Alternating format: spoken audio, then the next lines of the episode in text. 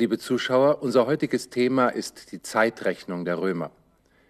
Im Alltag datierte man die Ereignisse in der republikanischen Zeit nach den jährlich wechselnden Konsuln. Nur in der Geschichtsschreibung konnte sich die Jahreszählung ab Urbe Condita seit Gründung der Stadt durchsetzen.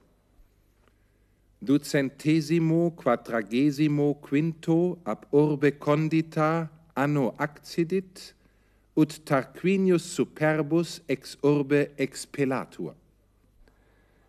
Im Jahre 245 nach Gründung der Stadt Rom geschieht es, dass Tarquinius Superbus aus der Stadt vertrieben wird.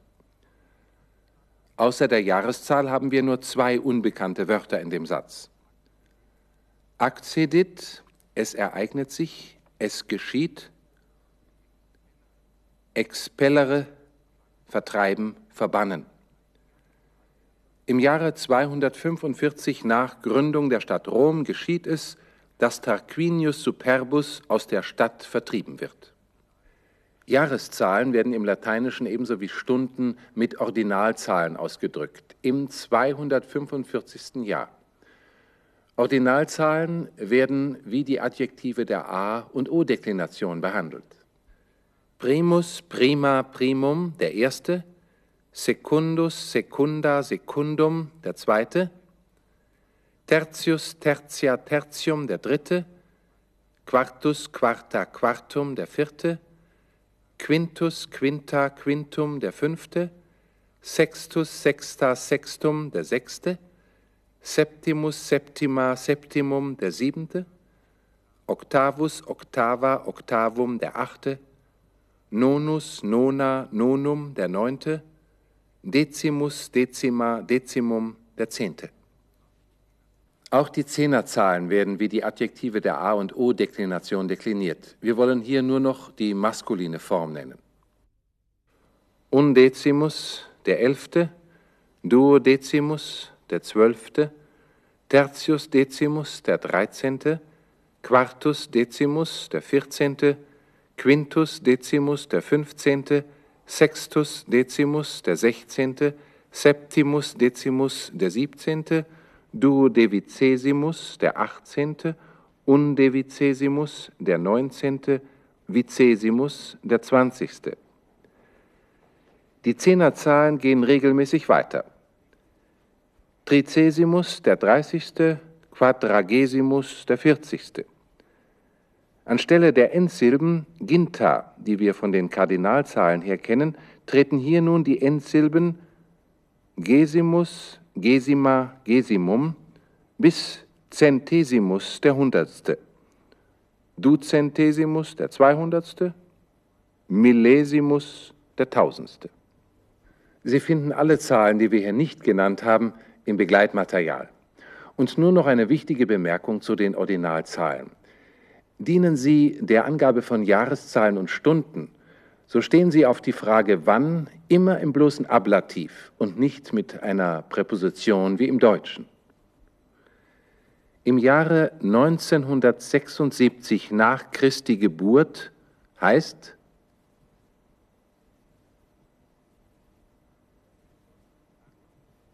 Anno post Christum natum millesimo nongentesimo septuagesimo sexto. Das zeitliche Bezugssystem hier post Christum natum steht immer zwischen anno und der Ordinalzahl. Selbstverständlich werden die Ordinalzahlen auch wie im Deutschen benutzt. Romulus primus numa Pompilius secundus rex Romanorum fuit. Romulus war der erste, Numa Pompilius der zweite König der Römer. Grundlage der römischen Zeitrechnung war ursprünglich die Regierungszeit der Herrscher. In Rom wurden die Ereignisse zunächst nach der Herrschaft der sieben Könige datiert und dann nach den Konsuln. Das Jahr der Römer war ein Mondjahr mit zwölf Monaten und 355 Tagen. Wir verwenden die lateinischen Monatsnamen noch heute. Dieses Kalenderjahr musste immer wieder mit dem Sonnenumlauf in Deckung gebracht werden, und zwar durch Einschieben von Schaltmonaten. Dies geschah recht willkürlich. so dass der römische Kalender schließlich weder mit der Sonne noch mit dem Monde, sondern gänzlich ins Wilde ging, wie es der Historiker Theodor Mommsen ausdrückte.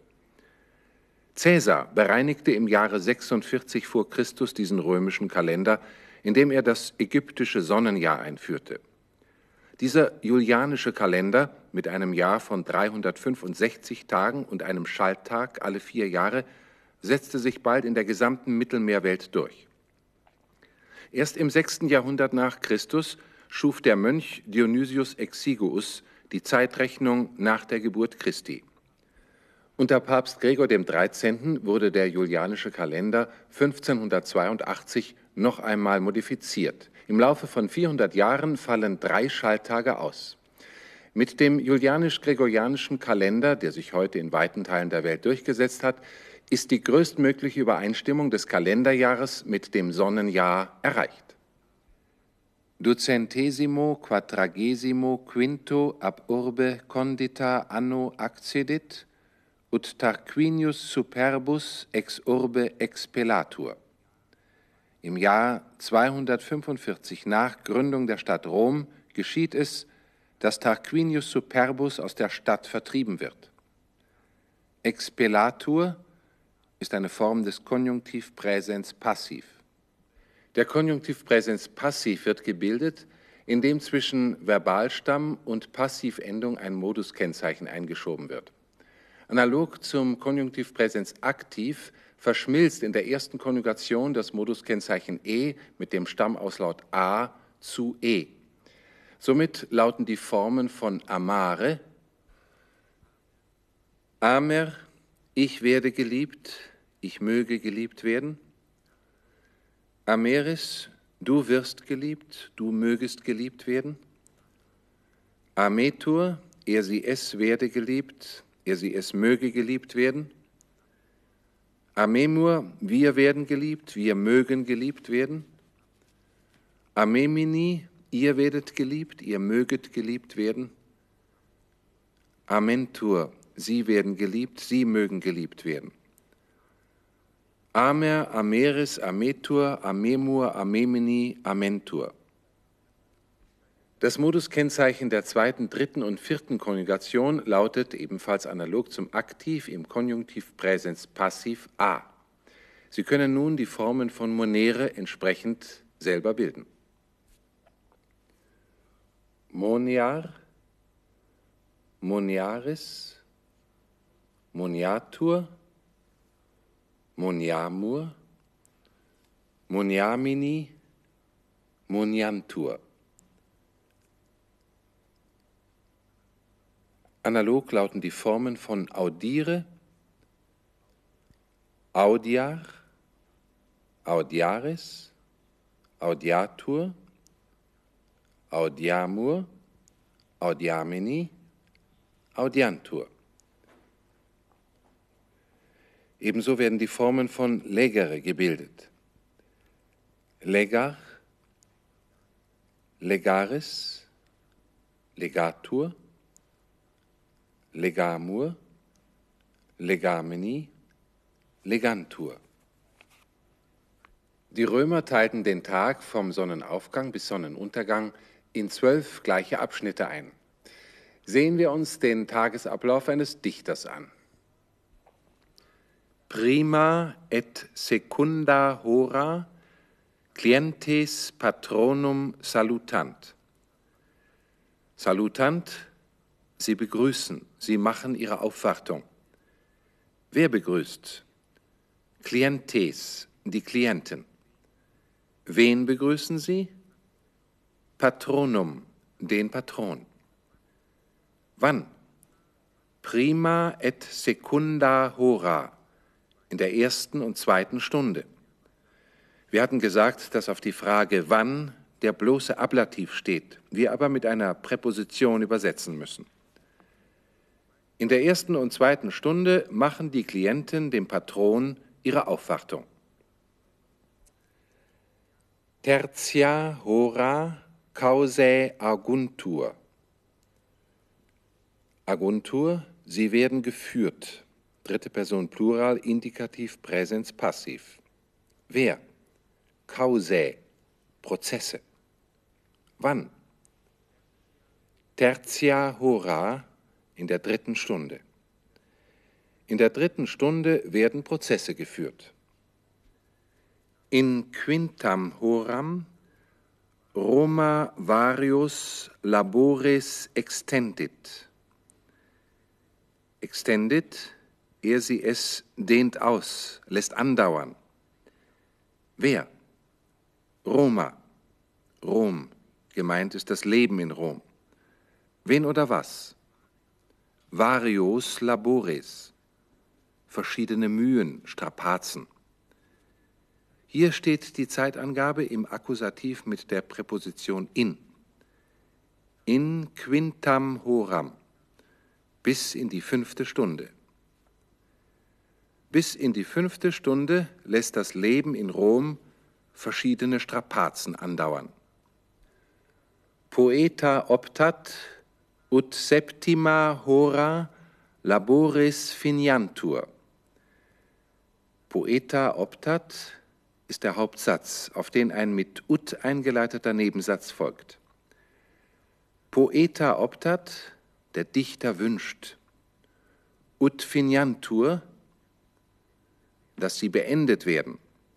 Dritte Person Plural Konjunktiv Präsens Passiv von finire beenden.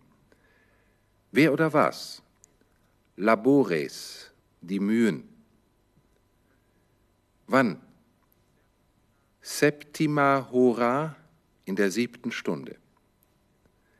Der Dichter wünscht, dass in der siebten Stunde die Mühen beendet werden. Nona hora ad cenam invitatur. Invitatur, er wird eingeladen. Zu wem oder was? Ad cenam, zu einem Mahl. Wann? Nona hora, in der neunten Stunde. In der neunten Stunde wird er zu einem Mahl eingeladen. Decima hora libros promit. Promit, er sie es holt hervor. Wer? Er ist im Verbum enthalten. Wen oder was? Libros, Bücher. Wann? Decima hora in der zehnten Stunde. In der zehnten Stunde holt er seine Bücher hervor. Und damit auf Wiedersehen bis zum nächsten Mal.